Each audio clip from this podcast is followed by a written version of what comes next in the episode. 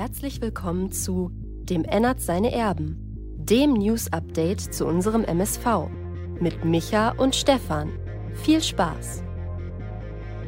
Einen schönen guten Abend zu einer neuen Folge Ennerts Erben. Mein Name ist Stefan. Ich begrüße gleich als erstes wie immer den guten Michael. Wir sind heute ein bisschen später. Umso mehr freuen wir uns natürlich darüber, dass sehr, sehr viele hier trotzdem am Start sind, denn es gibt natürlich wieder einiges zu bereden zum MSV, unter anderem die Testspiele, die verlaufen mehr als erfolgreich. Wir haben zwei weitere Neuzugänge, über die wir gleich sprechen wollen. Und wir haben wie immer unsere Gerüchteküche als auch unsere Top 11 hier im Gepäck. Deswegen nehme ich ihn mit rein, denn er schart wie immer hier jeden Sonntag mit den Hufen. Dementsprechend einen schönen guten Abend an den lieben Micha. Hi. Guten Morgen. Morgen. Ja, ist doch schon fast, ist doch schon fast nach null. Midnight Lady. Da, da. Ne? Oder? Mhm, mhm, mhm. Alles fit? Ja, alles, alles klar soweit. Äh, war ja gestern ein bisschen anders angedacht, sage ich jetzt mal. Auf der anderen Seite, ich meine, ja, mit Kind und Kegel ist es ja immer so eine Sache hier im Sommer ab 20 Uhr ein Streaming zu betreiben. Von daher freuen wir uns über jeden einzelnen. Äh, großes Lob an euch in der letzten Woche. Ich habe es vorhin schon mal in der anderen Sendung gesagt, könnt ihr auch gerne mal reinschauen, wenn euch der regionale Fußball so ein wenig gefällt. Äh, und zwar haben wir in beiden Formaten letzte Woche mal wieder locker über die 2000 Zuschauer und Zuhörer auf allen Kanälen hinbekommen. Von daher, das war richtig geil, das war richtig große Klasse. Dementsprechend auch jetzt schon mal der Hinweis für euch alle da draußen, auch wenn ihr uns im Nachhinein schaut und hört. Liken, was die Sparte macht. Und auf der anderen Seite fällt mein Handy jetzt gerade zum 800. Mal um. Ich bin auch ein bisschen behämmert. Ähm, gerne auch im Nachgang kommentieren. Wie seht ihr die Sendung generell? Ähm, wie, wie gefallen euch die Transfers, die Auftritte unserer Zebras bislang? Immer hier unter dem Video in die Kommentare mit rein. Dementsprechend geben wir heute Vollgas. Wir haben wieder äh, einiges im Gepäck und Micha, ähm, mal die Frage vorab: äh, Warst du oder konntest du dich schon live von unseren Zebras ein Stück weit überzeugen? Oder wie sieht gerade deine, deine Quelle aus? Eher so nach dem Motto, ja, ich habe mir alles so ein bisschen servieren lassen, habe ein bisschen recherchiert oder durchs Netz geforstet oder ich war mal beim Training. Oder, oder, oder. Ja, ich war noch gar nicht beim Training. Das heißt, ähm, das, was, ähm, das, was wir lesen, lese ich. Das, was äh, im letzten Jahr war, verbinde ich gedanklich damit. Und das, was ich über die Spieler denke, die wir hatten und über die Spieler denke, die wir haben, äh, das verbinde ich dann zu einem Bild. Ähm, Im Moment ist das Bild noch ein bisschen grau, weil ich eben noch nichts gesehen habe und ähm, im Moment ziemlich viel arbeite und deswegen nicht so viel äh, Kapazitäten habe, um mir Testspiele anzugucken. Ich war ein bisschen sehr traurig, weil ich ja hier sehr nah dran bin äh, am Hünting und dementsprechend äh, auch die Möglichkeit hatte, mit sehr netten Leuten dahin zu gehen, aber das ging tatsächlich auch nicht. Da war ich dann auch wieder arbeiten. Also im Moment ist ein bisschen der Wurm drin, was das Fußballschauen angeht. Es gibt so 20 Restprozent, äh, dass ich das Spiel in Köln am Freitag zumindest die zweite Halbzeit mir angucken kann. Also so, so ist es schon, so weit ist es schon gekommen, dass ich überlege, ob ich da hinfahre, wenn ich nur die zweite Halbzeit sehen kann. Mach mal ein bisschen um danach Werbung in Köln was essen zu gehen. Mach mal ein bisschen Werbung Bitte? für Freitag. Mach mal ein bisschen Werbung für Freitag. 18.30 Uhr Fortuna Köln. Der erste, äh, nee, nicht der erste. Jetzt haben wir gegen Bocholt, haben wir auch schon gegen Viertligisten gespielt. Also der zweite, etwas aussagekräftigere Gegner neben äh, einigen Unterklassigen. Im, Im Südstadion wahrscheinlich, ne? Das weiß ich gar nicht, ob wir im Südstadion spielen. Ich gehe davon aus. Ja, vielleicht äh, irgendwo noch äh, Kingsley, Kingsley Onuekbo anzutreffen im Südstadion. Wer weiß das schon? Äh, schauen wir mal. Äh, und Mittwoch sehen wir beide uns ja auch äh, beim ja. Training. Da ja. werden da, dazu, dazu später mehr. Dazu äh, später und zwar mehr. nächste Woche. Genau, also verfolgt das Ganze, denn äh, ja, wir werden unsere, unsere Schuld einlösen. So viel können wir an dieser Stelle schon mal verraten. Und dann dementsprechend Auflösung folgt nächste Woche. Der Michael hat es gesagt. Und dann geht es für den MSV am Freitag weiter, wie gesagt, zur Fortuna aus Köln. Dementsprechend wird dort getestet und generell wollen wir mal so ein Stück. In Brühl übrigens, habe ich gerade gelesen. In Brühl. Oh. In Brühl. Das wäre doch was, oder? Erstmal schön 10 Stunden Phantasialand und dann noch der MSV hinterher. Mein Gott, das wäre doch eine Sause. Mit allem Mann hier aus dem Chat. So sieht's aus. Ja, perfekt. Ich Und könnte, vorher noch in Zoo. ja, ich könnte mir nichts Schöneres vorstellen. Das Da bin ich morgen übrigens. In Duisburg? Im Duisburger Zoo. Stark. Ja. Wer weiß, vielleicht ist ja auch ein oder der ein oder andere Neuzugang, den MSV begrüßt hat unter der Woche, vielleicht ebenfalls dort, Micha, um sich, Am mal, freien Montag, ja, mag sein. um sich mal so ein bisschen Duisburg anzuschauen und vielleicht auch den Zoo. Mag sein. Schauen wir mal äh, und gehen mal zu den, zu den einzelnen Themen.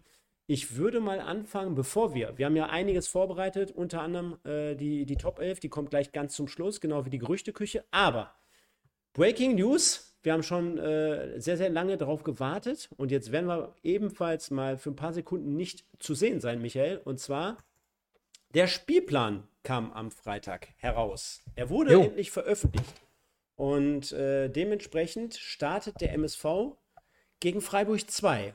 Und das nicht zu Hause, sondern leider auswärts. Also eher so ein bisschen, wo man sagt, naja, nicht ganz optimal, oder? Ja, ist schon hart, ne? Äh, ist auf jeden Fall direkt eine Standortbestimmung äh, und dann 60 zu Hause mit Sicherheit äh, 20.000 Zuschauer, wenn wir nicht, äh, wenn wir nicht untergehen in, in Freiburg, dann kratzen wir mit Sicherheit äh, die 20.000. Also ich gehe davon aus, dass wir in Freiburg vielleicht mit der Euphorie aus der Vorbereitung tatsächlich was holen können, weil die Mannschaft äh, wirklich, glaube ich, sehr gallig ist und ähm, so eine zweite Mannschaft eines eines Erstligisten, die muss sich immer wieder neu finden. Das hatten wir in der ersten Saisonhälfte sehr, sehr oft schon. Ne? Also äh, Dortmund 2, auch letztes Jahr in der ersten Hälfte nicht wirklich stark. Ähm, und dann eben noch stark aufgekommen, damit sie nicht absteigen müssen. Und äh, zweite Mannschaften, der ähm, ja, traditionell betrachtet, oder tra tra traditionell eher mit einer hohen Flukta äh, Fluktuation. Dementsprechend eine, eine neue Mannschaft, die sich da aufbauen muss. Da könnte das Faustpfand unseres MSV sein, dass der Kern der Mannschaft noch da ist, gespickt mit vielen, vielen, vielen neuen Talenten und gestandenen guten Kickern. Es werden, so da lege ich mich fest, es werden noch mindestens einer, vielleicht sogar zwei neue kommen, bis wir in Freiburg kicken. Ja, dazu werden wir gleich äh, mehr noch hören. Und zwar äh, habe ich jetzt parallel mal in den äh, Chat reingehauen. Äh, wie empfindet ihr das Auftaktprogramm unseres MSV Duisburg? Also als äh, ähm, sehr leicht, beziehungsweise leicht, machbar, schwer und sehr schwer. Äh, dementsprechend haben wir es hier gerade von Micha gehört. Erste Partie in Freiburg 2, dann zu Hause gegen 1860 München. Ja, da hast du recht. Auch kleine Info am Rande. Dazwischen liegt noch das DFB-Pokal-Wochenende. Sprich, der MSV spielt Anfang August sofort in Freiburg. Es steht noch nicht fest, ob jetzt Samstag, Samstag, oder Sonntag. Sonntag. Ja, genau. Ja, und das Schlimme ist ja auch, es gibt ja jetzt auch noch Samstag eine 16:30 Partie, ne? Ganz genau. Äh, Freitag wird es aber nicht sein, weil das Auftaktspiel ja schon stattfindet und das auch, glaube ich, schon benannt wurde mit Dresden gegen, korrigiert mich, Dresden. Ich glaube, Dresden ist auf jeden Fall dabei. Dementsprechend der MSV zu sehr hoher Wahrscheinlichkeit Samstag oder Sonntag gefordert. Dann geht es zum Hallischen FC, zu Hause gegen den SSV Ulm, in Jan Ringsburg und zu Hause gegen Ferl. Jetzt, wenn wir mal einfach nur auf die ersten sechs, ich weiß, es ist viel zu früh, aber wenn wir jetzt trotzdem mal auf die Ja. ersten sechs Spiele schauen, Bewerten wir doch mal die Namen. verhältnismäßig, ja. Was Ich mein- möchtest du hören? Ich meine, es, ist doch also, der- ich meine, es ist doch der Klassiker, oder? Ken, ken, kennst du doch mittlerweile. ich finde es sehr, sehr, sehr, sehr schwer, weil, also nicht das Programm, sondern schwer zu beurteilen, weil ähm, du hast Regensburg als Absteiger mit dabei. Ähm, da kann alles passieren. Ne? Gucken wir uns jetzt mal Sandhausen an, was die alles kaufen. Ähm, für mich im Moment der höhere oder der größere, äh, das größere Kaliber, äh, Sandhausen, als, als Regensburg. Bielefeld mit Sicherheit auch stark. Die sind uns äh, erspart geblieben. 1860 hat für mich ein paar äh, durchschnittliche bis überdurchschnittliche Transfers getätigt. Da weiß ich noch nicht ganz, was sie, was sie wollen. Deswegen auch ein Fragezeichen. Freiburg 2, Fragezeichen, weil zweite Mannschaft, kann durchstarten, kann äh, unten reinrutschen. So, auswärts in Halle. Ähm, zu Hause gegen Ulm. Das sind die Spiele, wo ich sage, wenn du im ersten Drittel landen möchtest, musst du die gewinnen. Ähm, so, und dann hast du Ferl zu Hause auch. Ohne den Trainer musst du zu Hause gegen Ferl. Ich glaube, Ferl landet dieses Jahr relativ weit unten. Deswegen hast du, finde ich, Auch mit der Halle. Klassiker. Was denn? Auch der Klassiker. Ja, aber die haben ihren Trainer verloren. Und ich glaube, vieles, vieles von, von Ferl äh, war der Trainer. Ähm, ähnlich wie es in Freiburg oder, oder Union Berlin ist. Oder von mir aus auch beim ersten FC Köln. Äh, die haben den Trainer verloren, deswegen glaube ich, dass Ferl weiter runtergeht, zumindest als, äh, als der MSV. Und ähm, dementsprechend hast du mit Viktoria Köln, Ferl, Ulm, Halle vier Spiele, die du gewinnen kannst, Schrägstrich musst. Und dann hast du Spiele Freiburg 1860, Regensburg. Das sind Kann-Win-Spiele, sind aber auch Kann-Verlierspiele. So würde ich es jetzt mal von den Namen her beurteilen. Aber Stefan, du kennst mich, ne? Ja. Ohne eine Mannschaft gesehen zu haben, möchte ich das ungern tun. Dann, dann würde ich äh, mal diplomatisch sagen, lass uns doch mal darauf einigen, dass zumindest vom Namen her, ich äh, gebe dir jetzt nicht, oder ich tue dir jetzt nicht den Gefallen vom, vom Ranking her, aber vom Namen her, äh, dass für mich die, die rechte Hälfte ein bisschen interessanter insgesamt ist, als auch äh, im Moment äh, schwieriger erscheint. Also zwischen Platz oder zwischen Spieltag 11 und 19. Gehst du da denn mit? Spannend, weil 12., 13. Spieltag, zwei aufeinanderfolgende Heimspiele gegen Bielefeld und Essen. Ganz, ganz, ganz geile Nummer direkt nacheinander. Dann hast du die schon eben angesprochenen Sandhäuser und äh, Bielefelder in der, äh, in der zweiten äh, Saisonhälfte, also zwei sehr, sehr starke Absteiger. Dann hast du Dresden am letzten Spieltag, ähm, die hoffentlich äh, immer noch dann mit Markus Anfang äh, kommen. Ähm, ja, du hast recht die liest sich ein bisschen hochkarätiger, ein bisschen, ein bisschen interessanter, das stimmt. Attraktiver, ne? Wenn wir schon mal bei dem Thema sind, wir können ja auch mal noch eine kleine Platzierung hier lassen. Und zwar haben wir beispielsweise auch letzte Woche noch äh, einen kleinen Podcast, einen kleinen sage ich schon, einen netten kleinen Podcast aufgenommen bei dir auf dem Wimpeltausch, da war ich zu Gast. Da haben wir auch unter anderem über Transfers gesprochen, beziehungsweise über Tops und Flops. Jetzt kannst du hier an dieser Stelle nochmal für deinen Kanal bitte Werbung machen. Ich war zu Gast und ich hatte, für jeden, der es schon gehört hat, eine Menge Spaß. Erst recht mit dem letzten Quiz gegen dich. Da hatte ich eine Me Menge, Menge, Menge Spaß. ja, da hat mich dann mein, mein Hirn komplett äh, ins Ausgeschossen. Da ging es am Ende ging's um ein Transfer-Tic-Tac-Toe. Und ich habe äh, dann die Regeln einmal für mich komplett falsch gedeutet. Hört es euch selber an. Es ist ähm, ein Kantersieg von Stefan am Ende. Dann haben wir. Ähm, ich kann aber schon mal vorwegnehmen, ich habe nicht gesungen. Ich finde die scheiße. De, de, de. Genau. Dann haben wir am, äh, am Anfang haben wir ein ähm, Start Bench, äh, Entschuldigung, am Anfang haben wir ein äh, Extemporale gemacht, ein aktuelles Thema besprochen. Da haben wir darüber gesprochen, dass die Fußball-Abseitsregel sich vermutlich jetzt ändern wird. Stefan und ich ganz klar Oldschool-Meinung rausgeknallt. Das war am Anfang der Sendung. Und dann haben wir, wie gesagt, äh, Stefan, Nico und ich haben dann die Transfer-Top und Flops in den letzten 23 Jahren in der ersten Fußball-Bundesliga rausgehauen. Äh, sehr, sehr, sehr spannendes äh, Gespräch, wie ich finde. Ihr findet es auf allen sozialen Netzwerken unter Wimpeltausch und äh, bei Twitter unter Wimpeltausch Pod mit Dora und natürlich überall, wo es Podcasts gibt. Genau. Twitter, Insta, Facebook, Spotify, iTunes und in eurem Podcatcher. Alles nur aufs Ohr. Weil die Frage gerade aufkam, mache ich dieses Jahr wieder die Stadiontour in 24 Stunden. Ich kann schon mal vorwegnehmen, die zur dritten Liga nicht. Äh, alles weitere auf Podbolzer. Immer wieder gerne folgen oder bei Hey Zander, also ist auch hier verlinkt in dieser Videobeschreibung. Ist aktuell noch nicht so viel Material, kommt ein bisschen was. Seid gespannt. Seid gespannt. Machst du Stadiontour äh, La Liga oder? Äh, erste, zweite, dritte innerhalb von zehn Stunden Deutschland. Alle drei. Hast du dir einen Learjet gemietet? ja. Herrlich. Nein, also wir haben ordentlich viele Themen hier auf der Uhr und dementsprechend lass uns doch mal ein bisschen durchswitchen. Und zwar äh, hatten wir gerade den Spielplan und wir fangen mal ab, an mit, äh, wie immer auch in unseren Folgen hier, Michael, du kennst es jetzt aus zwei Jahren Ennerts Erben. Wir wollen uns auch verabschieden und zwar bei Lukas Reda. Dessen Vertrag wurde jetzt final nicht verlängert. Wir sehen auch und hören auch gleich, warum unter anderem. Es wurde ja jemand anders. Weil er sein Polohemd nicht gebügelt hat. Zum Beispiel, das könnte. Wie auf diesem Foto hier. Das könnte ihm, genau, das könnte ihm zu Verhängnis geworden sein. Äh, Spaß beiseite. Äh, viele böse Zungen würden jetzt auch behaupten, das ist so mehr oder weniger der einzige Ball, den er dort äh, mal in den Händen halten durfte auf diesem oh. Foto.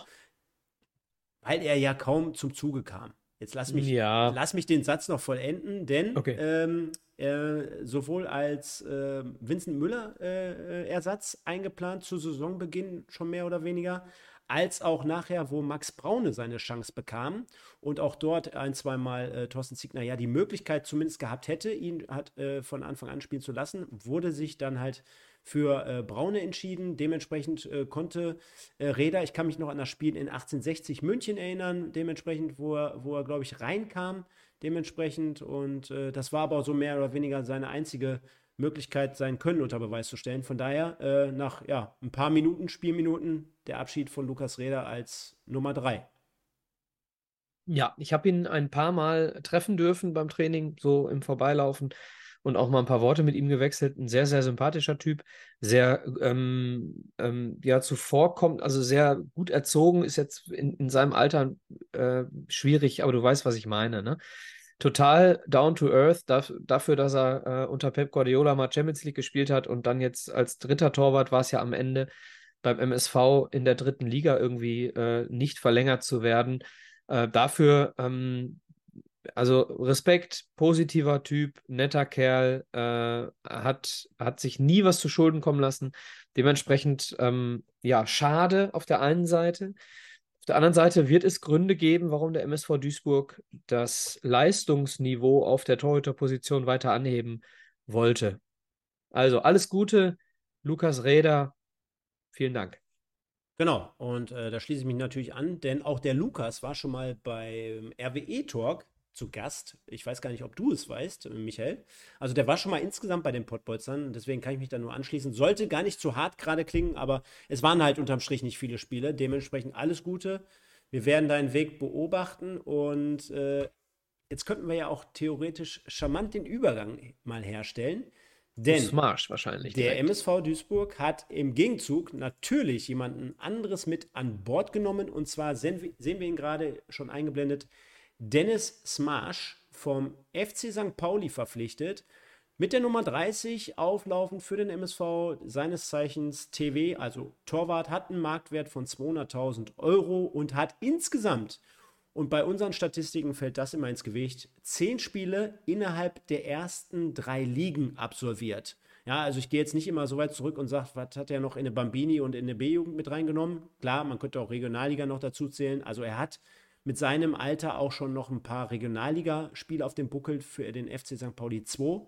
Aber wenn wir davon ausgehen, äh, in den ersten drei Ligen, da war er bei zehn Spielen unterwegs. Ganz interessant.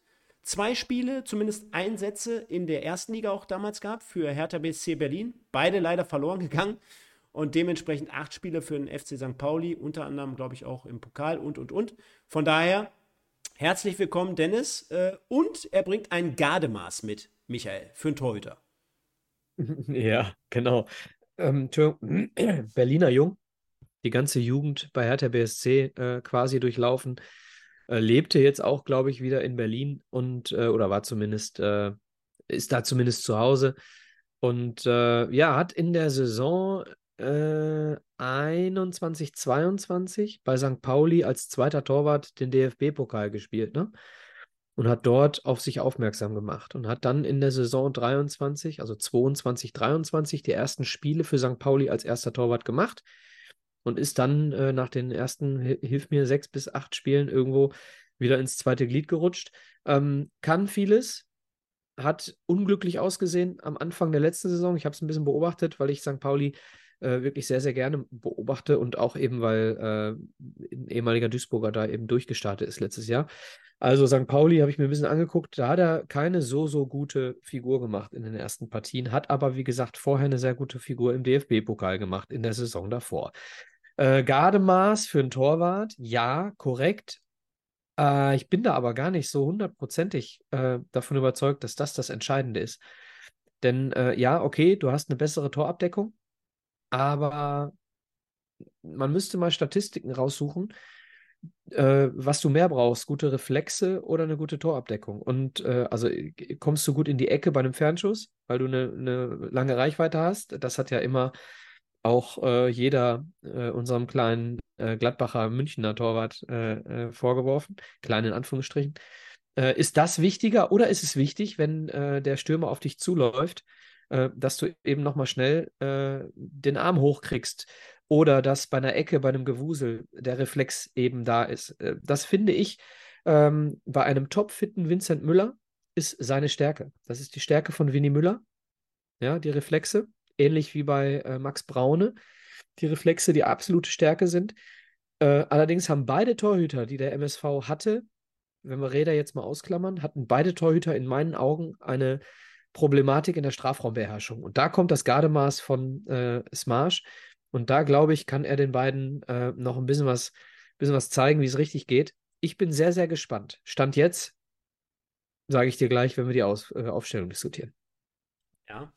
Lass uns trotzdem mal an dieser Stelle äh, zwei Fässer aufmachen. Zum einen gab es bei diesem Transfer natürlich unterschiedliche Reaktionen im Netz. Der eine oder andere hat gesagt, ja, mein Gott, da hätten wir doch auch den Räder behalten können. Äh, nicht nachvollziehbar unbedingt, wie man das so handhabt. Äh, Punkt 1.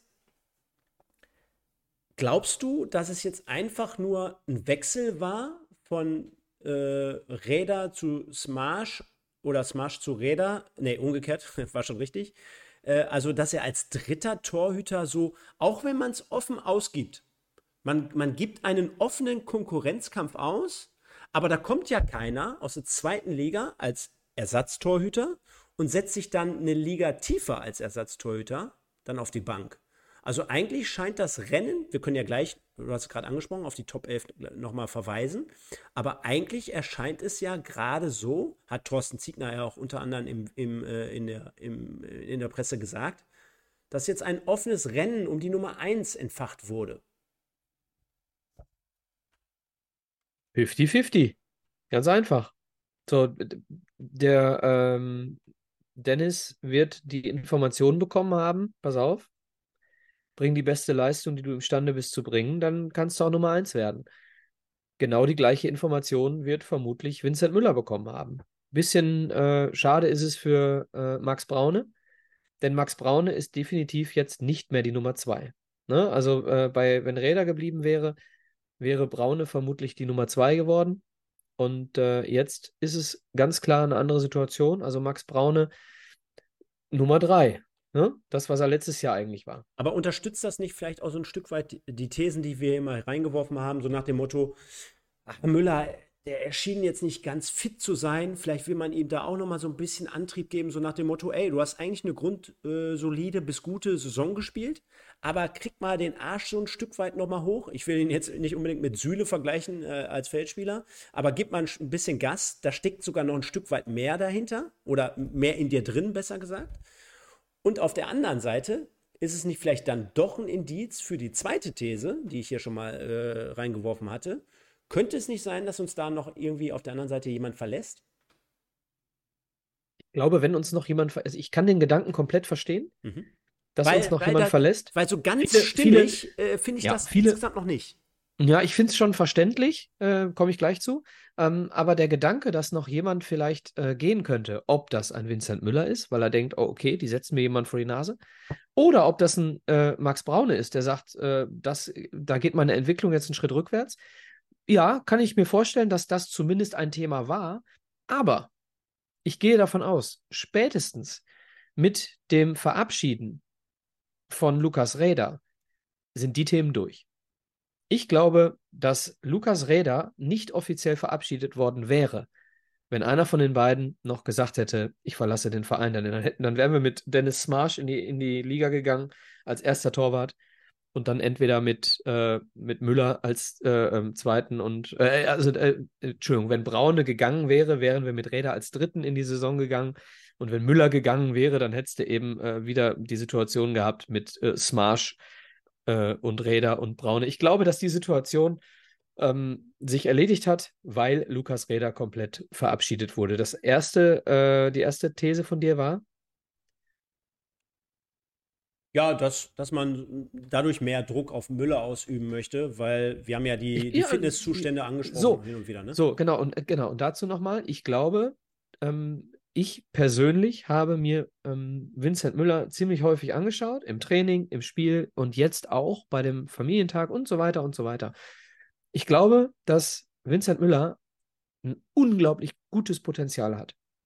Ich glaube aber, dass er einfach nicht fit geworden ist mehr nach seiner Verletzung. Und da spreche ich jetzt nicht von irgendwelchen Bändern oder irgendwelchen Sehnen oder irgendwelchen Knochen. Da rede ich davon, dass ähm, der gesamte Körper mir nicht komplett fit erscheint. Ich will jetzt hier nichts, äh, niemanden bashen oder sowas, ja. Aber wenn du dir ähm, einen äh, Niklas Süle im Verhältnis zu einem Mats Hummels anschaust, Mats Hummels, der inzwischen wirklich sehr, sehr vorbildlich trainiert, ähm, wahrscheinlich schon immer, aber im Moment sehr, sehr vorbildlich trainiert, dann finde ich, äh, sieht man schon, dass Vincent Müller in meinen Augen 10 Kilo, 12 Kilo, 13, keine Ahnung, entfernt ist vom Top, Top, Top, Top, Top Torhüter in der dritten Liga. Und das, was nervt, ist, dass er so gut ist. Wenn er schlecht wäre und, und dann unfit wieder zurückkommt, beziehungsweise gar nicht, dann würdest du sagen, ja gut, äh, tschüss. Ne? So, aber ich glaube, dass der MSV weiß, dass äh, Vincent Müller ein absolut hervorragender Torhüter sein kann. Das hat er in der Hinrunde auch gezeigt. So, und dann hast du jetzt das Gefühl, okay, der ist nicht fit, der ist in den letzten vier Monaten nicht fit geworden. Wir haben gar keine andere Möglichkeit, als äh, jemanden zu holen, äh, der dafür sorgt, dass wir keinen äh, Leistungsabfall haben, wenn er es nicht schafft, fit zu werden. Äh, um das Ding jetzt vielleicht nochmal rund zu machen zu Dennis, und zwar mein Gedanke, als das verkündet wurde und ich mir so ein bisschen seine Statistiken und seine Vita angeschaut hatte, kann ich mal sagen, äh, dass ich gedacht hatte, das ist doch für uns eine gute Situation, beziehungsweise auch äh, eine Art, äh, wo man sagen kann, ja, der kommt jetzt für den dritten Torhüter und löst ihn ab, ohne jetzt äh, böses Blut äh, oder, oder irgendwie negativ zu sein gegenüber Lukas Räder, aber er war halt nun mal die Nummer drei. Und ein Dennis Marsch äh, wird jetzt hier reingeworfen, irgendwas zwischen 1 und 2, 2,5, sage ich mal. Also ich habe Braune jetzt noch nicht komplett abgeschrieben. Das wäre für mich auch echt äh, schwer, wenn ich jetzt äh, hören würde, der, der würde gänzlich den MSV verlassen. Das, das Aber ist doch geil, Stefan. Ist doch geil, dass wir drei Torhüter haben, wo du denkst, oh Mann, ey, jetzt stell dir mal vor, ja. beim Training rasseln äh, Smash und Müller mit Köppen aneinander. Toi, toi, toi, das nicht passiert. Aber dann hast du, dann hast du einen Braune, der letztes Jahr gezeigt hat, dass er es kann. Also so ein starkes Torhüter-Team in der Breite ist doch perfekt. Ist, perf ist perfekt auf der einen Seite. Man darf halt nur nicht vergessen, bei, bei Max, ich glaube, der ist 19 oder nee, der ist 20 geworden. Erstmal schöne Grüße und äh, Glückwünsche. Äh, äh, an dieser Stelle auch Glückwünsche. Pino Steininger heute 63, 63 geworden. Und Maschine Du Ekene. Auch heute Geburtstag. Herzlichen Glückwunsch. Schließen wir uns an. Auf jeden Fall äh, finde ich, da ist es einfach eine, eine Win-Win-Situation für den MSV auf der, auf der Seite, weil äh, selbst wenn Reda geblieben wäre, der wäre safe die Nummer 3 geblieben von Anfang bis zum Ende. Und bei Smash weißt du es halt nicht. Und wenn am Ende er beispielsweise auch, wenn wir das jetzt wahrscheinlich nicht, wenn es jetzt nicht eintreffen würde, er würde jetzt einfach nur die Nummer 3 sein dann hast du ja nichts verloren dabei, weil dann hättest du eine Nummer 3 für die Nummer 3 geholt. Und wenn du äh, ihn aber so weit hinbekommst oder er selber so weit äh, Gas gibt, dass er sogar sich für die 1 oder die 2 qualifiziert, dann hast du ja quasi ein Upgrade dazu bekommen. Von daher ist das meine, mein Gedankengang hinter diesem Transfer gewesen. Vollkommen richtig. Ich muss nur, sorry, wenn ich lache, Stefan, aber vollkommen aus dem Nichts schreibt Andreas Rösser im Chat. Hab am 21.07. Geburtstag. Stark. Warte mal, lass mich mal rechnen. Herzlichen Glückwunsch. Äh, ja, sind wir leider. Vielleicht machen wir eine Sondersendung, Michael. Ja, ich bin ja heute, und das kann ich schon mal droppen an dieser Stelle. Äh, Stefan wird euch in den nächsten drei Sonntagen äh, versorgen mit allem heißen Scheiß über den MSV. Ähm, das Ganze dann ohne mich an den nächsten drei Sonntagen. Aber dafür habe ich etwas für euch, was in der kommenden Woche ganz spontan passieren wird, nämlich werde ich mich mit Ziege treffen. Und ihr fahrt dann drei Wochen in den Urlaub oder warum bist du da nicht drei Wochen? nein, nein, ich bin die, Son die nächsten drei Sonntage kann ich nicht, aber ich habe es ja letzte Woche schon angekündigt. Ähm, es wird sehr, sehr spontan passieren, deswegen kann ich jetzt noch nicht sagen, wann. Aber wir werden es dann als Podcast hochladen, denke ich, äh, weil es äh, keine, äh, keine Bildaufnahme wird. Und Stefan, vielleicht kannst du es ja tatsächlich als äh, Call-In-Sendung abspielen dass du quasi sonntags hier ein YouTube Live machst und zwischendurch aufs Pause drückst und mit den Leuten im Chat darüber diskutierst, was das bedeutet, was Ziege da gerade geantwortet hat. Vielleicht ist das eine Idee. Da musst du mir sagen, was ihr als Zeitfenster so mitbekommen habt. Oder bekommt. Maximal eine Stunde machen wir. Ja, Dann, Halbe Stunde, Stunde. Dann lassen wir es ablaufen. Gerne. Können wir mal so machen. Und äh, dann haben wir schon mal eine Folge dementsprechend im Kasten. Und dann würde ich sagen, äh, wenn wir schon beim Dennis sind und ihn vorgestellt haben, dann gab es unter der Woche zu Wochenbeginn, wir haben letzte Woche Sonntag noch darüber gesprochen und ein Stück weit philosophiert, gab es die Verkündung und in dem Fall haben wir einen Haken dran gemacht. Pascal Köpke wechselt vom 1. FC Nürnberg zum MSV. Mit der Nummer 14 wird er auflaufen, das Zebra-Trikot mit Ehre tragen. Mittelstürmer seiner Zunft hat einen Marktwert von 450.000 Euro. Derzeit wird mit Sicherheit eventuell nochmal angepasst werden. Das ist meistens so mit einem Transfer von einer äh, höheren in die tiefere Liga versehen. Bringt insgesamt 162 Spiele in den ersten drei Ligen mit und hat dort 65 Scorer hinterlassen bzw. erzielt. Bekannt wurde er unter anderem bei der Spielvereinigung Unterhaching, hat dort dementsprechend seinen Weg geebnet, dass er dann in der zweiten Liga damals zwei Saisons hintereinander weg, glaube ich, für Aue, für Furore sorgte. Dann dementsprechend den Sprung zu Hertha BSC in die erste Liga schaffte. Da ein bisschen, naja, ich sag mal so, dass, dass das Glück ihn im, im Stich ließ, verletzungsgeplagt. Also auch dort ähnliches Thema wie letzte Woche bei Pledel. Dann weitergereicht wurde zum ersten FC Nürnberg, nie richtig glücklich wurde. Aber ich glaube, unterm Strich halten wir mal fest, eine namhafte Verstärkung. Jemand, der einigermaßen, wenn es gut läuft, mit dem Fitnesszustand auch mit Sicherheit eine Bereicherung sein kann und wird. Und dementsprechend auch die zweite Spitze ist, die wir uns dementsprechend auch schon vor Wochen und Monaten hier beim MSV Duisburg gewünscht haben. Ja, wir sprechen hier ähm, von einem 27-Jährigen, das heißt, äh, jemand, der äh, nicht aus einer Verletzung kommt und 27 Jahre alt ist und in der zweiten Liga bereits bewiesen hat, wie gut er es kann, ist in meinen Augen eine Verstärkung. Ähm, er kommt tatsächlich komplett fit, verletzungsfrei mit einer komplett gut trainierten Saison scheinbar, denn sonst würde er nicht sofort beim ersten Testspiel äh, auflaufen. Ne? Sonst würde er erstmal irgendwie so rangeführt werden, Fitness und so weiter und so weiter. Ich glaube, dass äh, Pascal Köpke diejenigen Lügen strafen wird, die in ihm so etwas sehen wie, naja, da kommt so ein halbgesunder, äh, ausrangierter Profi, der vielleicht auch nur einen Namen hat, weil sein Vater mal irgendwie Torwart war diese, diese Stimmen liegen immer nah, wenn wir uns im Social Media Bereich bewegen. sagen, sagen das immer ganz schnell alle. Nur damit sie was sagen. Und äh, ich glaube, beurteilen können wir es alle nicht. Das Einzige, was wir jetzt beurteilen können, ist, er hat sofort gespielt. Definitiv. Und das, was man lesen und sehen konnte, ja, lässt uns hoffnungsvoll in die Zukunft blicken. Also äh, scheint mehr als nur gute Ansätze gegeben zu haben. Liebe Freunde, hinterlasst gerne mal ein paar Likes. Auch dort wieder die Maschine und den Knopf einfach mal anschmeißen. Wir sind hier die ganze Zeit in der Spitze, mehr als 160 Leute am Start. Also von daher bitte, bitte einfach mal liken, liken, liken. Ich glaube, das kostet euch noch niemals eine Sekunde Zeit, hilft uns aber enorm weiter, denn auch wir schlagen uns hier gemeinsam mit euch die Nächte um die Ohren. Von daher, äh, Pascal Köpke für uns der nächste Neuzugang und Michael, dann gibt es eine Rubrik ja, da haben wir immer sehr, sehr viel Spaß dran. Ich zeige nochmal, was wir letzte Start, Bench, Sell. Ja, so ungefähr. so ungefähr. Ich zeige nochmal ganz kurz auf, was wir letzte Woche hier besprochen hatten. Dementsprechend war es äh, Pascal Köpke, den wir äh, mehr oder weniger mit einem Haken versehen oder dran machen, versehen können. Äh, dann hatten wir Lukas Reda, den haben wir auch natürlich hier reingeworfen als Abgang, potenziellen. Dann habe ich jetzt gerade noch mal geguckt, bei, beim äh, Transfermarkt.de gibt es aktuell ein Interview mit Owusu, beziehungsweise mit einem Bericht über ihn, äh, dass dort dementsprechend äh, der nächste Schritt bei ihm sitzen muss. Ja? Also ist er abgestiegen mit Jan Regensburg aktuell auf der Suche. Ich glaube, da können wir als Duisburger, äh, genau wie letzte Woche, da war mit Sicherheit nichts dran, können wir ein X dran machen, weil äh, ich glaube, vorne in vorderster Front, da, da, geht jetzt gar nichts mehr. Wir haben, äh, halten wir mal fest, mit Köpke und, und Giert zwei richtig gute für die dritte Liga, die mit Sicherheit in der Lage sind, auch äh, zweistellig zu, zu treffen, sage ich jetzt einfach mal, wenn sie, wenn sie alles mitbringen. Dann hast du dahinter noch einen, einen Philipp König, der jetzt äh, sogar dreifach getroffen hat im Testspiel gegen Hamborn.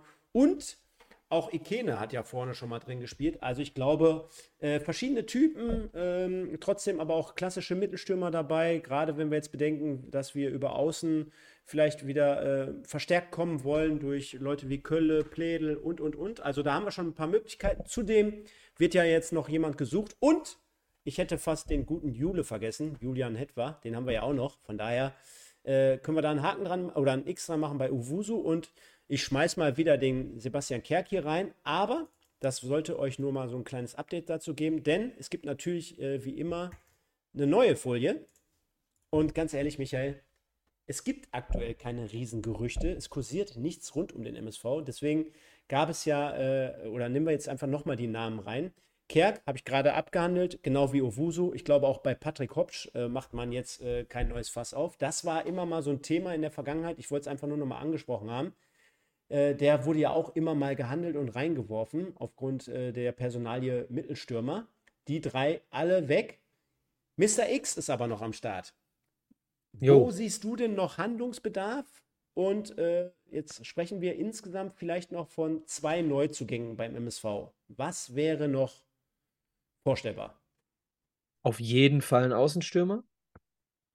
Und dann wäre auf jeden Fall alles erstmal beruhigt denn dann haben wir wirklich eine gute, gute Besetzung. Ähm, Innenverteidigung, äh, wie die Leute das alle so äh, schreiben, sehr häufig im Chat, ähm, glaube ich, glaube ich nicht, glaube ich nicht, weil wir äh, mit drei Innenverteidigern plus äh, Marvin Knoll plus äh, Castaneda, der es gespielt hat jetzt, ne, ähm, wirklich da, glaube ich, eine interne Lösung äh, bevorzugen. Ähm, Castaneda, kommen wir gleich noch zu, ist auf jeden Fall auch jemand, mit dem man in meinen Augen ein kleines bisschen mehr planen bzw. Hoffnung reinstecken kann als zu Anfang gedacht. Ähm, und dann kommt, äh, kommt noch in meinen Augen im besten Falle, wie gesagt, ein Außenstürmer, den wir brauchen. Und äh, das wäre sehr, sehr schön, wenn wir da jemanden bekämen vom äh, Format äh, schnell, wendig, und vielleicht sogar abschlussstark. So, ähm, wäre toll. So eine Mischung aus Jeboa und äh, boah, ja, Jeboa und so ein Jeboa halt mit Tore treffen. so ein Jeboa mit Tore treffen. Ja, also ähm, Außenstürmer auf jeden Fall. Und wenn wir den haben, dann, dann mache ich gerne einen Strich drunter. Ich kann gerne mal äh, nächste Woche fragen, ob es noch mehr Wünsche gibt als einen Außenstürmer. Mal gucken, ob Ziege mir eine Antwort gibt. Ich, ich, ich nehme den Punkt einfach mal auf, den die Leute hier reinwerfen. Zum Beispiel Morris Schröter, Michael, der hat noch unter anderem äh, bis ins Jahr 2024 Vertrag bei Hansa Rostock, ist aber nicht richtig glücklich dort, glaube ich. Denn hat 20 Spiele in der zweiten Liga bestritten, kein Scorer und ist ein gelernter Rechtsaußen, bringt einen Marktwert von äh, 350.000 mit und dementsprechend viele, viele Stärken auch. Ich glaube, das wäre einer, ja, mit Vertrag, mit laufendem Vertrag immer sehr schwierig. Das ist das Problem, weil der MSV im Moment nicht mal Geld für ein Gehalt hat. Dementsprechend muss erstmal Geld rangeschafft werden, so wie ich äh, Ralf Heskamp da in dem Interview verstanden habe. Und dann noch Geld für, für eine Ablösesumme halte ich für utopisch. Ja, und ich halte auch bei solchen Spielern, ich meine, äh, der MSV hat gezeigt, dass es sowas natürlich immer mal gibt, äh, indem du äh, Vertragsverträge äh, auflöst und, und, und. Aber so ein Spieler mit dem Wert in der zweiten Liga, das wird mit Sicherheit nicht, äh, nicht passieren. Beispiel wäre vielleicht eher so eine, eine, eine Leihgeschichte, aber auch eher untypisch. Also naja, äh, trotzdem interessanter Name. Äh, können wir mal gucken. Und dann haben wir auch Mr. X, wir haben es gerade gehört, äh, ähm, jetzt besprochen und kommen zu unserer nächsten Kategorie, denn wir haben hier jede Woche unsere Top 11 Stand jetzt. Und Michael, äh, dein Zeitfenster, hätte ich schon fast gesagt, beginnt jetzt. Ja, ich weiß, du guckst. Es ist die Einblendung der letzten Woche. Das Update mit deiner neuen favorisierenden Mannschaft kommt jetzt gleich. Aber du kannst ja noch mal einmal kurz nur vorlesen für die Podcast-Zuhörer, wie es letzte Woche aussah. Jetzt hört man dich nicht gerade. Man hört dich gerade nicht. Ja, an dieser Stelle nochmal zur Erklärung. Ähm, von mir gibt es nie eine Wunschelf, ohne dass ich Spieler habe spielen sehen. Deswegen einfach nur Denkanstöße von mir jede Woche hier. Äh, nicht wirklich äh, eine Meinung, die ich wirklich untermauern kann mit irgendwelchen Dingen, die ich gesehen habe. Also ich habe letzte, letzte Woche habe ich einfach mal Müller ins Tor gestellt und hatte in der Viererkette Mogultai, Mai, Fleckstein und Bitter aufgestellt. Dazu jung und alt, wenn man es so nennen kann, Bakalotz und Janda äh, auf der Doppelsechs, dafür ganz jung auf der 10 Anhari, rechts Hetwa, links äh, Pledel und vorne drin Benjamin Girt. Ja, so, und jetzt äh, kommt die Veränderung oder wie haben wir es uns vorgestellt? Ganz genau, da sieht man einfach mal, was sich dort in dem Fall getan hat. Zack, da haben wir es. Da fehlt aber noch etwas. Warte. Ich gucke mir mal ganz kurz meine Aufstellung an, die ich dir geschickt habe. Du hattest. Ah, ja, ja, ja. Da fehlt noch was. Da hast da du vollkommen recht. Was. Dann gib mir eine Sekunde. Eine Sekunde. Ja. Warte. Denn. Kannst du, ja schon mal vorwegnehmen. Du hast es ja gerade, genau, du hast es ja vorhin schon angekündigt, äh, wo wir genau. ihn schon besprochen oder thematisiert hatten, ne? Genau, diese Woche bei mir einfach äh, in der Startelf in meiner heutigen Wochenelf ist Dennis Smarsh. Er ersetzt in meiner Top 11 heute Vincent Müller. Und äh, dann haben wir in der Viererkette Mogultai unverändert. Mai unverändert, Bitter unverändert, aber Sänger kommt rein, linker IV. Ähm, dann haben wir auf der Doppelsechs äh, die Babyfaces, so will ich sie mal nennen. Äh, Babyface auf der Doppelsechs, Castaneda und Yanda. Und äh, einfach mal als Denkanstoß, die Leute schreiben schon Castaneda, Fragezeichen. Ich habe doch vor drei Minuten gesagt, ich gebe hier Denkanstöße. Ich schreibe hier nicht, dass ich möchte, dass Castaneda aufgestellt wird. Und habe einfach mal, weil ich resettet habe und weil ich glaube, dass, äh, dass äh, Thorsten Ziegner sehr, sehr viel von ihm hält, habe ich einfach mal Koya Push auf die 10 gestellt. Er spielt bei mir jetzt. Kölle über links und Pledel über rechts. Obacht, Stefan, das stimmt so nicht. Wenn du dir die WhatsApp anguckst, ich habe das gedreht. Ich habe absichtlich gedreht und habe Kölle über rechts spielen lassen und Pledel über links, weil ich gerne mal sehen würde, wie an Niklas Kölle nach innen zieht. Pledel spielt sowieso lieber links. Ich würde mal den, den Köller auch mal einfach mal rechts spielen lassen. Mal gucken, einfach mal im Training ausprobieren. Er ist eigentlich eher derjenige, der zur Grundlinie geht und Flanken schlägt. Das würde dann über rechts nicht funktionieren. Aber wir haben es letztes Jahr auch mal das eine oder andere Mal erlebt, äh, als wir dann äh, Ajani und Stoppelkamp getauscht haben. Ne? Äh, warum nicht? Lass ihn mal im Training über rechts ausprobieren. Vielleicht ist er da auch nicht so schlecht. Ansonsten äh, Köpke vorne drin für Giert. Man könnte jetzt noch über ganz viele Wechsel auf den Außen nachdenken, die ich alle dann im Laufe der nächsten Wochen dir zukommen lasse, Stefan. Ähm, ich werde dir jede Woche natürlich, beziehungsweise mindestens nächste Woche, werde ich dir nochmal eine äh, zukommen lassen, eine Aufstellung von mir, dass du sie auch nochmal einblenden kannst in der Sendung. Und da werde ich über außen mal ein bisschen komplett würfeln. So viel mal äh, schon mal vorab. Wo ist deine? Ja, dann nehmen wir mich mal dazu und hauen dich mal ganz kurz für einen Moment raus. Gar nicht böse gemeint, aber da bist du jetzt in dem Fall mal kurz weg und kommen zu meiner favorisierenden Ausstellung. Und ich kann schon mal vorwegnehmen, ich habe es ein bisschen anders gemacht als du. Also ich, wenn es nach mir gehen würde, kann schon sagen, dass ich hinter dieser Truppe, du stehst auch hinter deiner Mannschaft, aber ich würde das schon auch so unterschreiben und auch so sehen. Äh, ich finde trotzdem, die Personalie Müller, auch wenn wir sie jetzt gerade schon äh, dementsprechend ein Stück weit mehr ins Gewicht genommen haben, hahaha, ähm, das wird wirklich, so wie wir es gerade besprochen haben, nochmal ein bisschen bewusster. Das wird, glaube ich, eine enge Kiste.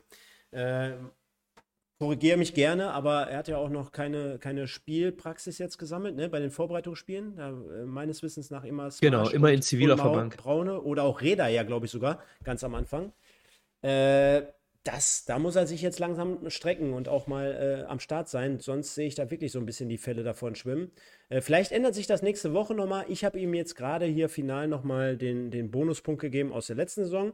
Für mich genau wie letzte Woche eine eingespielte Nummer hier mit Mogotai, Sänger, Mai und Bitter. Ich glaube, darüber brauchen wir schon fast gar nicht diskutieren.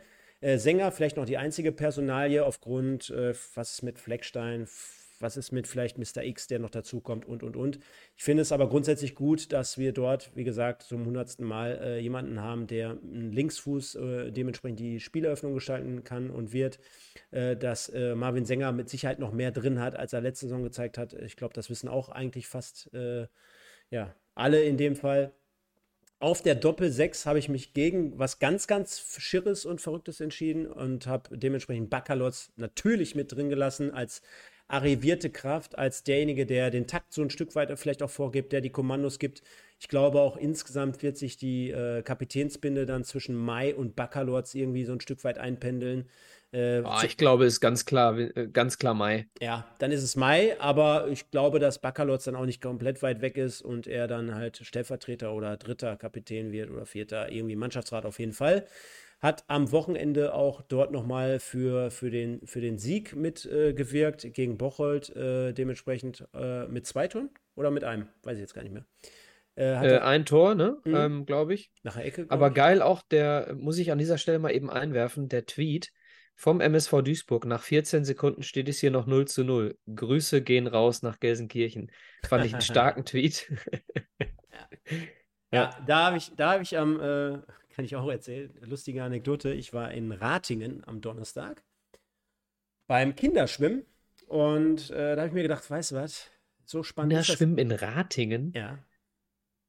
So, so, so spannend ist das Ganze hier gerade nicht ich schalte einfach mal YouTube ein und dann ist mir der Schalke-Stream entgegengesprungen. Und ich habe gedacht, komm, schalte einfach mal rein. War gerade wirklich beim, beim Anstoß und 20 Sekunden später 1-0. Sensationell geile Geschichte. Also äh, das Kaktor des, des, der Woche äh, sei ihm gegönnt. Also nicht wegen dem Tor, aber wegen dem Rückpass, wegen dem Assist quasi. Äh, machen wir aber hier weiter. Kölle, Push und Pledel, genau wie letzte Woche. Ja, ich äh, gebe dir den Punkt beispielsweise mit, mit Pledel links, klassisch eigentlich links wieder zu finden. Ich glaube auch eher, dass der MSV natürlich, wie auch gerade besprochen, noch jemanden für rechts außen sucht. Dementsprechend wären wir dann richtig gut besetzt, finde ich, beispielsweise auf, der, auf dem linken Flügel. Ich gehe auch ein Stück weit eher in die Richtung, dass ich sage, äh, klar, man könnte Kölle jetzt mal rechts probieren, aus dem gesagten Punkt und äh, Möglichkeiten heraus. Ich finde aber traditionell, dass es jemand ist, der wirklich wie früher klassisch jemand ist, der die Seite beackert mit seinem starken Fuß, dementsprechend auch äh, Flanken schlagen kann, äh, auch jemand ist, der mit Dampf dann aus dieser Position heraus abzieht, bis zur Grundlinie gehen kann. Und jetzt kommt der entscheidende Punkt. Wir ja endlich dann auch sogar, letzte Woche stand da noch Giert und jetzt steht da Köpke, zwei klassische Mittelstürmer haben, die ja auch dementsprechend gefüttert werden müssen. Und ich glaube, dass du mit jemandem, äh, der beispielsweise Kölle sein kann, vielleicht jemand anders auf der rechten Seite, die dann wirklich marschieren, Dampf haben, und das, das hat er ja im Tank, ne? die wirklich da wirklich Dampf haben, Speed haben, wirklich verkörpern können, dass sie dort marschieren und bis zur Grundlinie gehen können, dann vielleicht den finalen Pass bringen. Äh, da hast du jetzt jemanden auf der linken Seite gefunden. Ich hoffe, dass wir dort auch noch auf, die, auf der rechten Seite jemanden ähnlichen haben und dann den einen Stürmer, als auch vielleicht hin und wieder mal sogar mit zwei Spitzen, wer weiß das schon. Oder mit einem nachrückenden Kolja Push beispielsweise, der aktuell, glaube ich, so ein Stück weit die Nase vorne hat, was die zentrale Position betrifft, dass wir da echt äh, was ausüben können, was uns vielleicht in den letzten ein, zwei Jahren gefehlt hat. Von daher freue ich mich darauf. Meine Top 11, also in dem Fall für euch. Und ihr könnt es gerne mal auch im Nachgang heute an die Sendung in die Kommentare schreiben, liebe Leute. Wie sieht denn eure aktuelle Top 11 aus? Natürlich passiert da noch ein Stück weit was, ja, und ein bisschen passiert auf jeden Fall. Wir haben es gerade gehört, aber schreibt gerne mal in die Kommentare, wie seht ihr das Ganze? Was ist gerade aktuell eure Top 11 beim MSV Duisburg? Ja, Michael. Jo. Ne? Ja, ich finde es sehr, sehr, sehr spannend, wenn ich mir die Aufstellungen so anschaue.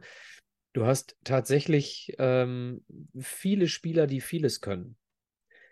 Ähm, wir haben äh, im Chat gerade gelesen, Alabakir. Wo ist Alabakir?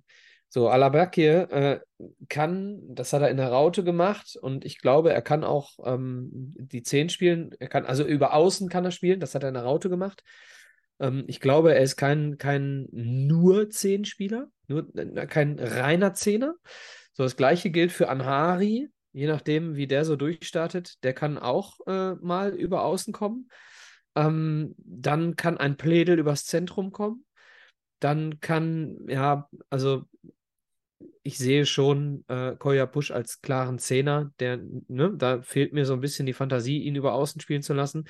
Aber ansonsten hast du, du hast äh, mit Köpke jemanden, der auch die Zehn spielen kann, ne?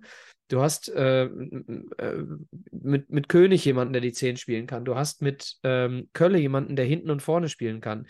Du hast mit Janda jemanden, der auch die Zehn spielen kann. Du hast mit äh, Baccalords und äh, Knoll jemanden, der auch Innenverteidiger spielen kann.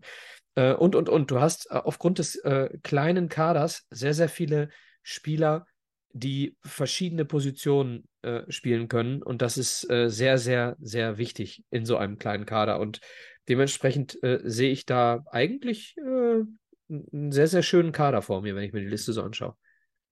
Genau, also du hast es jetzt gerade angesprochen. Wir haben über ganz, ganz viele Leute noch gar nicht gesprochen. Ne? Beispielsweise äh, jemanden wie Fleckstein, dann haben wir äh, Fälscher. Michel Brink. Gar kein Thema mehr ist. Knolli, Stierlin. Kannst du dich erinnern, ja. vor zwei Jahren hier immer wieder mein Lieblingsspieler gewesen, ne? der, wo ich gesagt habe, ja, der rennt zumindest und der gibt Gas im Abstiegskampf, damals noch.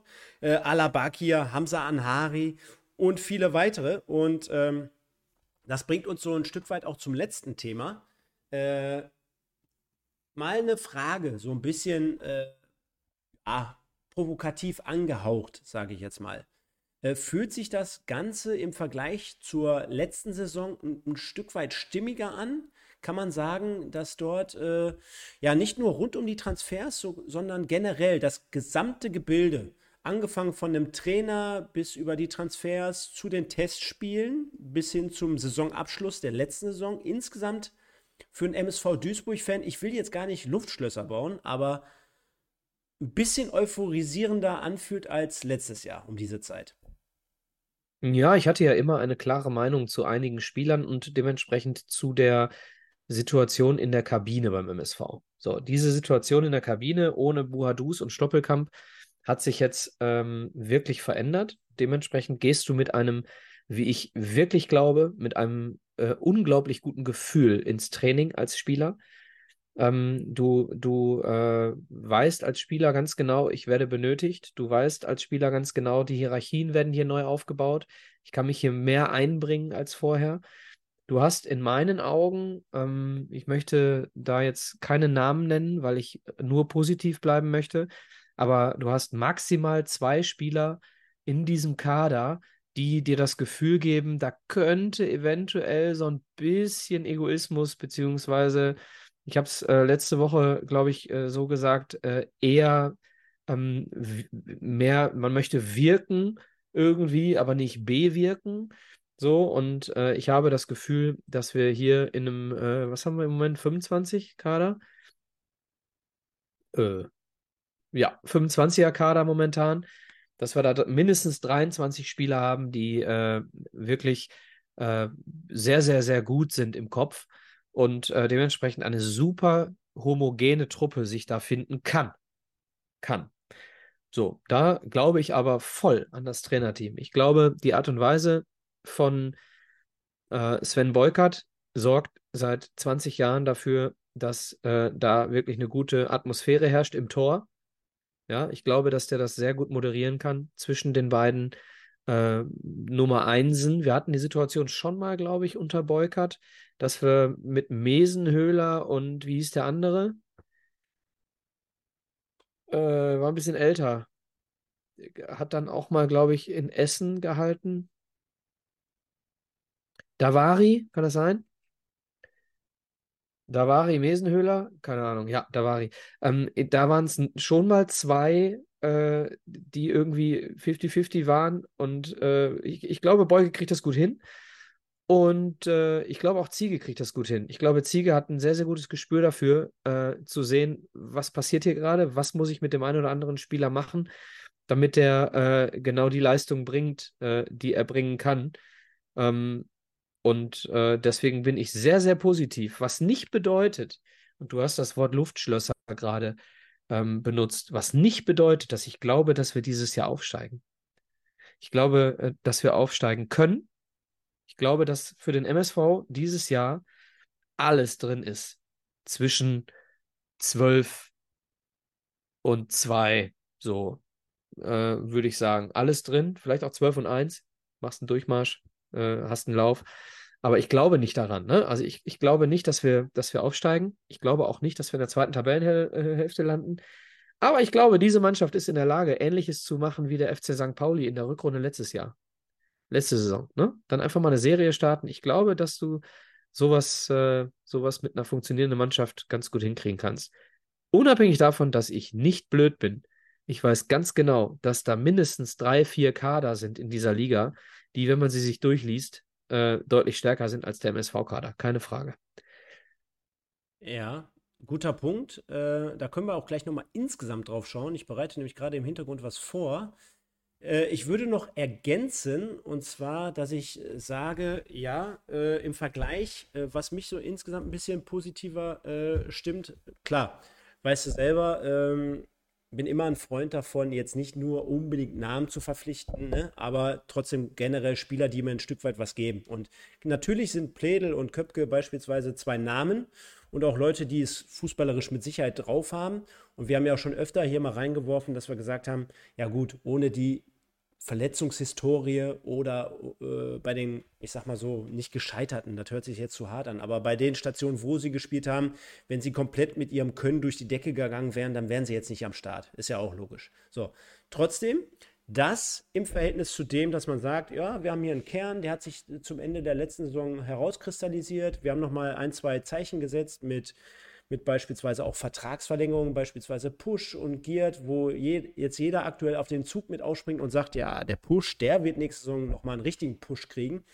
Äh, dementsprechend, äh, das gefällt mir. Und du erinnerst dich, jetzt wollte ich es eigentlich heute fast mal eingespielt haben. Äh, eine Saison zurück, beziehungsweise ein Jahr zurückgedreht. Da hatten wir mal das Thema, wie ziehe ich generell so eine Saisonvorbereitung auf, ja? Und äh, da waren wir immer so der Meinung, ja, komm, so ein Testspiel kannst du jetzt nicht bewerten und hier und da und tralala. Klar, wenn du 25 oder 26-0 gegen Lösort Meiderich gewinnst, ja, dann sollte uns allen, allen klar sein, dass das jetzt kein Gradmesser war. Ich finde trotzdem. Wenn wir 26-0 gewinnen, sollte jedem klar sein, dass wir auf jeden Fall als, er als Erster aufsteigen. Ja. Aber trotzdem, du liest immer Positives Du liest in jedem Post zu jedem Spiel, geil, geil, geil. Ich finde darüber hinaus, mal so by the way, der MSV ist sehr, sehr nahbar gerade. Ja? Der tümmelt sich äh, oder tummelt sich auf jedem Kreisliga-Sportplatz in Duisburg und Umgebung. Also der ist für, für die Leute ist der da. Natürlich äh, sind sportliche Erkenntnisse, die rücken erstmal ins zweite Glied, aber trotzdem, auch alleine so ein Post, dritter Testspielsieg im dritten Spiel. Ja, das, das auch psychologisch für die Leute, da wird gewonnen und nicht, dass du am ersten äh, ähm, ähm, Testspiel direkt gegen den Regionalligisten verlierst, ja, was generell schon ein Stück weit. War das Preußen? Ja, ist immer traditionell gewesen gegen Preußen Münster, immer direkt verloren. Dann spielst du noch in Düren, verlierst und dann äh, nächsten Tag spielst du, also auch direkt am darauffolgenden Tag, wenn schon du weg. Nee, spielst du in, äh, in Dingens hier in Leverkusen und kriegst sechs Stück. Äh, da weiß ich noch. Also freitags gegen Düren damals und dann in, äh, in Leverkusen sechs Stück. Jo, da war Samstag die Hochzeit. Ja, ja, ich erinnere mich. Genau, und von daher einfach fürs Gefühl und das liest du auch von den Spielern. Bei einem 26-0 und da schießt ein König beispielsweise sechs Tore, das gibt dem Jungen trotzdem Selbstvertrauen. Das gibt ihm Selbstvertrauen und er sagt das. Ich kann es und ich vielleicht die ein oder andere gute Aktion dabei, vielleicht eine Kombination, neue Spiele, die, Spieler, die sich kennenlernen, die sich abstimmen, äh, Abläufe und und und. Deswegen finde ich das als Punkt, den wir hier wahrscheinlich immer nur unterm Radar laufen lassen. Aber jeder, der da draußen selber mal gespielt hat, der wird wissen, gewinnen ist immer schöner als verlieren. Von daher guter Punkt, gute Vorbereitung, gute Gegner, auch jetzt steigernd mit Freitag beispielsweise Fortuna Köln. Lass uns ja. mal nicht direkt alle Köcher hier raushauen. Parallel dazu schöne Grüße an den Nico. Demnächst ja auch nochmal beispielsweise gegen De Grafschap in, in Homberg am, äh, ich glaube, 29. Ne? Äh, ja. Juli, also eine Woche vor Saisonstart. Und äh, dann ist es ja auch schon soweit. Dann geht es ja nach Freiburg ins schöne Breisgau und äh, dementsprechend für mich Daumen ja. hoch, was die Vorbereitung ja. derzeit betrifft. Und ich stelle nochmal eine Frage, Stefan. Nenn mir mal in diesem Kader ähm, in dieser Saison einen Spieler, von dem du erwartest, dass er vermutlich in der kommenden Saison schlechter performen wird. Ich habe das Gefühl, dass wir bei allen Spielern, die letztes Jahr da waren, das Gefühl haben, da könnte jetzt mehr kommen. Ekene kam aus einem Jahr Verletzung. Da kannst du davon ausgehen, dass er jetzt vielleicht ein bisschen fitter ist als letztes Jahr. Ähm, dann kannst du bei ähm, Jonas Michelbrink davon ausgehen, dass er nach einem Jahr oder einem halben Jahr Gewöhnung in der dritten Liga vielleicht ein bisschen mehr dieses Körperliche annimmt. So, dann hast du Kolja Pusch, der aus, den, äh, aus dem Schatten von Moritz Stoppelkamp heraus vielleicht eine stabilere, noch bessere Leistung bringen kann. Du hast Alabakir, der nach einer schweren Knieverletzung jetzt wieder äh, beschwerdefrei ist. Ähm, du hast äh, Hamza Anhari, der äh, jetzt vielleicht die äh, Situation haben könnte, die vorher äh, Mogultai und Yanda bzw. Hetwa hatten. Dann hast du Pledel, jemand, der aus einer langen Verletzung kommt, in, in Mannheim äh, nicht so gut performt und jetzt aber eben nach einer langen Leidenszeit vielleicht wieder kommen kann. Mit Köpke ähnliches. Er wird nicht schlechter performen als letztes Jahr in Nürnberg, bin ich mir relativ sicher. Benny Giert hat zum ersten Mal eine Vorbereitung beim MSV. Ne? Äh, äh, Philipp König, letztes Jahr komplett aus der, aus der Corona-Situation heraus, nie wirklich fit geworden. Und ich bin jetzt fast jeden Spieler äh, in meinem offenen Transfermarktfenster hier durchgegangen. Marvin Knoll, letztes Jahr äh, verletzungsgeplagt. Äh, Rückrunde Marvin Baccalords. Ähm, da könnte ich mir höchstens vorstellen, da würde ich, äh, würd ich sagen, naja, ob der wieder da anschließt, wo er Anfang letzte Saison angeschlossen hat, weiß ich nicht. Das ist der erste, der erste Name, den ich dir nenne. Ähm, ansonsten fällt mir ja, Basti Mai auch eine volle Vorbereitung. Äh, Vincent Müller, da würde ich sagen, das könnte dieses Jahr schwächer werden. Aber damit haben wir in meinen Augen mit, mit Müller und Baccalords nur zwei Fragezeichen nach unten und der Rest sind Fragezeichen nach oben. Ich weiß nicht, wie du es siehst. Ja, ich würde es in, in, in, drei, vier Kategorien aufteilen. Zum einen, äh, dass ich dir äh, beipflichte und sage, ja, da werden einige Spieler dabei sein, die nochmal einen Schritt nach vorne machen. Also wenn es jetzt wirklich darum geht, wo kann sich der eine oder andere noch verbessern, dann sehe ich ja sogar bei, bei Kaspar, ne? obwohl wir den hier jede, jede Woche gefeiert haben, bis ins Unendliche. Das, das wird man ja auch nächste Woche eventuell hier schon sehen, wie wir ihn gefeiert haben. Ähm, aber selbst bei ihm ist ja noch Luft nach oben, ne? machen wir uns nichts vor. Also ich gehe da mit und sage, hier sind mit Sicherheit 10, 15 Spieler, wo man sagen könnte, ja, da geht noch was.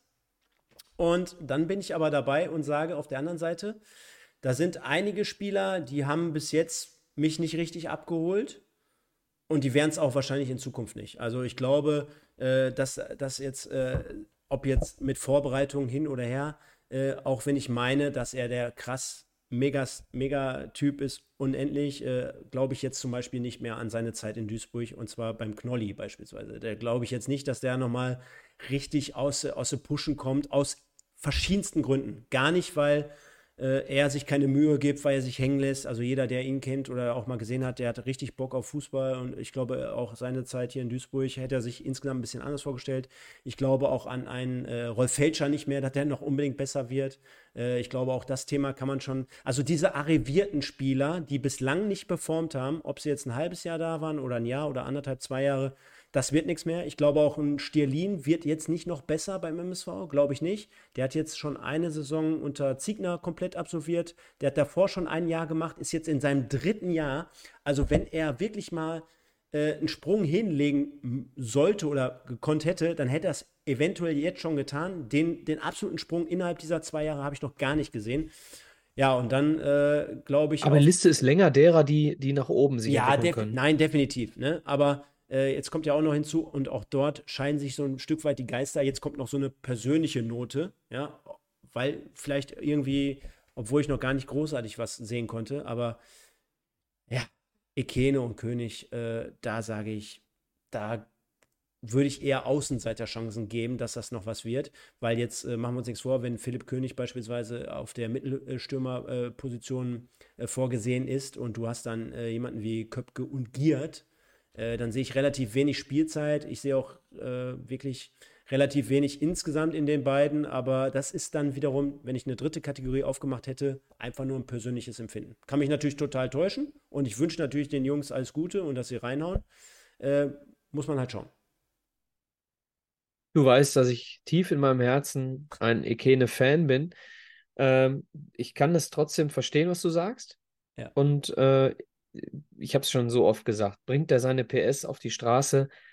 Der ist Trainingsweltmeister, kriegt erst einmal im Spiel hin, was nicht ein Kreisligist ist, sondern dann wirklich in der dritten Liga. Dann, und die Leute das sehen, was ich sehe, dann glaube ich, dass man froh sein würde in dem Moment, ihn nicht verkauft zu haben. Man muss immer davon ausgehen, das ist so die Faustformel, die Dauer einer Verletzung hinten dran brauchst du nochmal, um wieder voll da zu sein. Warst du ein Jahr verletzt, brauchst du nach der Verletzung nochmal ein Jahr, um genau da anzukommen, wo du vorher warst. Geben wir ihm nochmal eine Chance. Ja. Wenn nicht, gebe ich dir vollkommen recht. Wenn das nicht nutzt, gebe ich dir vollkommen recht. Sollte er sich vielleicht dann eben auch umschauen. Aber ich glaube an ihn. Ich glaube an Ikene. Alles gut. Ne? Äh, lass uns gerne hier eines Besseren belehren. Was jetzt noch auffällig ist insgesamt, wenn man so ein bisschen auf den Kader schaut, auch dort gehen wir nächste Woche mal tiefer rein, wenn wir mal insgesamt alles hier äh, auflisten, wie wir es auch die letzten Jahre immer gemacht haben.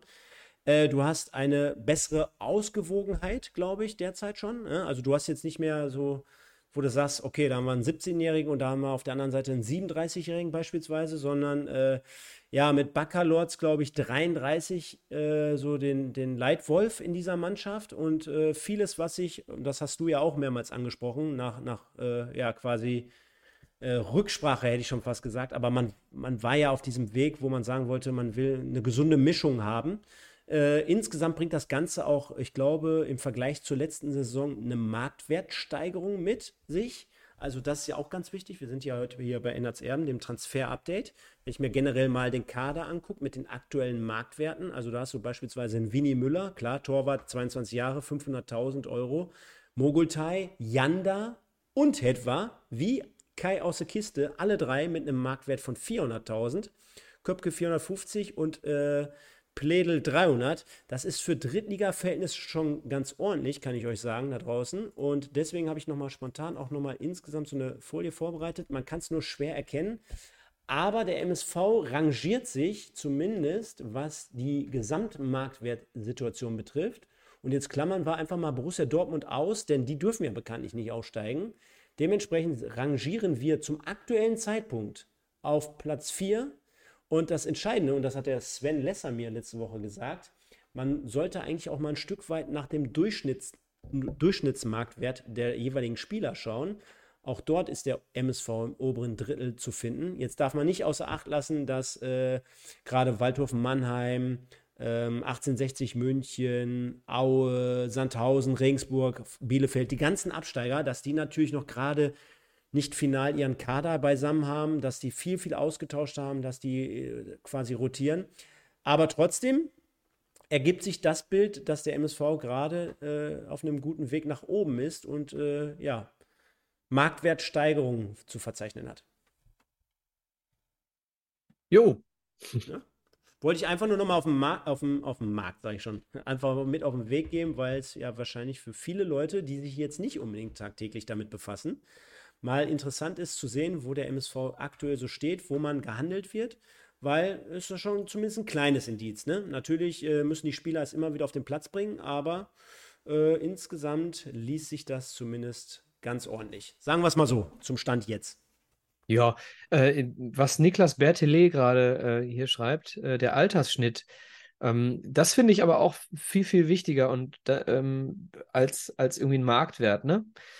Also unsere, unsere Struktur in der Mannschaft scheint äh, in, sich in die Richtung zu entwickeln, die der äh, allseits geschätzte äh, Geschäftsführer Sport angepeilt hat. Ne? Und es geht auch um Geld immer, ne? Wie viele junge Spieler äh, was haben wir hier? Äh, 20-Jährige, äh, 20-Jährige, 19-Jährige, 20-Jährige. Also da geht es auch dann um die Kohle, die der MSV vom DFB bekommt, ne? Naja, richtig. Ähm, auf der anderen Seite ist ja auch noch keiner mit einem guten Altersdurchschnitt aufgestiegen. also ich, ich, ich, hast du nicht gesagt, aber wurde ja äh, quasi reingeworfen. Äh, ich glaube, die Mischung macht's. Beides, ne? Dementsprechend, äh, wenn, du, wenn, du jetzt, äh, wenn man richtig zugehört hat, habe ich ja gerade auch beispielsweise drei junge Kerls aus der eigenen Jugend hervorgerufen, die alle drei samt äh, einen Marktwert von 400.000 Euro haben. Und die drei haben es ja letzte Saison bewiesen, dass es können. Jetzt haben wir mit Sicherheit den drei auch attestiert, dass die gegebenenfalls auch nochmal einen Schritt nach vorne machen. Und selbst wenn irgendwie was passieren würde, man dieses auf gut Deutsch Tafelsilber natürlich dementsprechend auch noch verkaufen könnte oder veräußern könnte. Dementsprechend ist es auch dort wieder eine Win-Win-Situation. Und ich glaube, insgesamt halten wir das Thema mal fest und machen es rund an dieser Stelle Altersdurchschnitt gepaart mit Leistung und äh, Marktwert ergibt die Formel zum Erfolg. Von daher würde ich sagen, Michael, war eine coole, knackige Nummer. Eine Stunde, zehn Minuten an einem verspäteten Sonntagabend. Aber was soll man sagen? Wir haben ein Publikum sensationell, Wahnsinn. die ganze Zeit 150, 160 Leute in der Spitze mit einem offiziellen Account und äh, dementsprechend großes Lob an euch, liebe Leute da draußen. Nächste Woche wird es wieder eine Stunde eher sein, kann ich schon mal vorwegnehmen. Michael, dir vielen, vielen Dank für die Expertise wie jede Woche. Ein Thema habe ich noch und zwar die Auflösung. Wie empfindet ihr das Auftaktprogramm des MSV in der neuen Saison? Und da ist es mehr als eindeutig, denn die äh, Mehrheit entscheidet für 60 Prozent, es ist machbar. 27 Prozent sagen, es ist schwer. Sehr schwer sagen 7 Prozent und leicht. Wir haben gelernt, wir halten zusammen. Drei Jahre schwer durchs Tal gelaufen oder geritten in dem Fall. 4 Prozent sagen nur, es ist leicht. Von daher kann man einen Haken daran machen und ich glaube, insgesamt machbar. Unterschätzen dürfen wir in unserer Situation niemanden. Spiel für Spiel und dann werden wir schauen, was die neue Saison bringt. Ich danke dir und wünsche dir einen wunderschönen Urlaub, ein tolles Interview mit Ziege und als allererstes eine Platzbegehung am Mittwoch beim MSV Duisburg zusammen mit mir und noch einem weiteren Gast. Dürfen wir ja an dieser Stelle sagen, ne? Ja, äh, Platzbegehung weiß ich nicht, aber auf jeden Fall äh, am Trainingsgelände ein nettes Gespräch. Genau. Wenn jemand äh, Spaß und Lust und Zeit hat, ihr seid auch natürlich, ist ein öffentliches Training, seid ihr äh, mit Sicherheit gern gesehen. An dieser Stelle genau. werdet ihr aber nächsten Sonntag darüber informiert, was da passiert ist. Von daher, liebe Leute, hat wie immer sehr, sehr viel Spaß gemacht. Und äh, hinterlasst gerne ein Like. Ich habe es gerade schon mal gesagt. Wie seht ihr gerade aktuell die Situation rund um den MSV Duisburg? Wie ist eure aktuelle Top 11? Ja, in Bezug auf aktuelle Transfers und, und, und. Schreibt es gerne unter diesem Video in die Kommentare. Hört euch Wimpeltausch an mit mir, dem Micha und dem lieben Nico aus der vergangenen Woche. Tops und Flops des Transferzeitraums der letzten 20 Jahre der Bundesliga. Sehr, sehr interessante Sendung. Folgt uns auch gerne bei Instagram etc. pp. Und dann würde ich sagen, hören wir uns nächste Woche. Wie immer in der Vorbereitung kein MSV. Ciao. Ich sage ganz einfach Bye bye. Ennards Erben. Nächste Woche dir, Micha, gehören die letzten Worte und Tschüssikowski. Tschüssikowski, geil. Ja, ich habe noch eine Bitte und zwar an alle MSV-Fans, die uns hier zuschauen und so fleißig im Chat sind. Es gibt äh, hier rein, daraus einfach ein paar Dinge ignorieren, die da passieren ähm, in dem Moment, wo ihr drauf eingeht, macht ihr es nur schlimmer. Einfach wegignorieren und unter euch weiter darüber diskutieren, was euch so am Herzen liegt, genauso wie es uns am Herzen liegt, nämlich der MSV Duisburg. Ich werde mich in den letzten, äh, in den nächsten Tagen ähm, mit einer neuen Info bezüglich Ziege melden. Das Ganze dann vermutlich vor allem über Twitter und Instagram. Und dann wird es diese Sendung mit Ziege als Podcast geben. Ja, und ansonsten schicke ich mal so ein bisschen ein paar Grüße aus dem Urlaub und wünsche euch in den nächsten drei Sonntagen ganz, ganz viel Spaß mit Stefan. Nur der MSV. Gehabt euch wohl. Ciao, ciao. Herzlich willkommen zu Dem Ennert seine Erben, dem News-Update zu unserem MSV mit Micha und Stefan. Viel Spaß!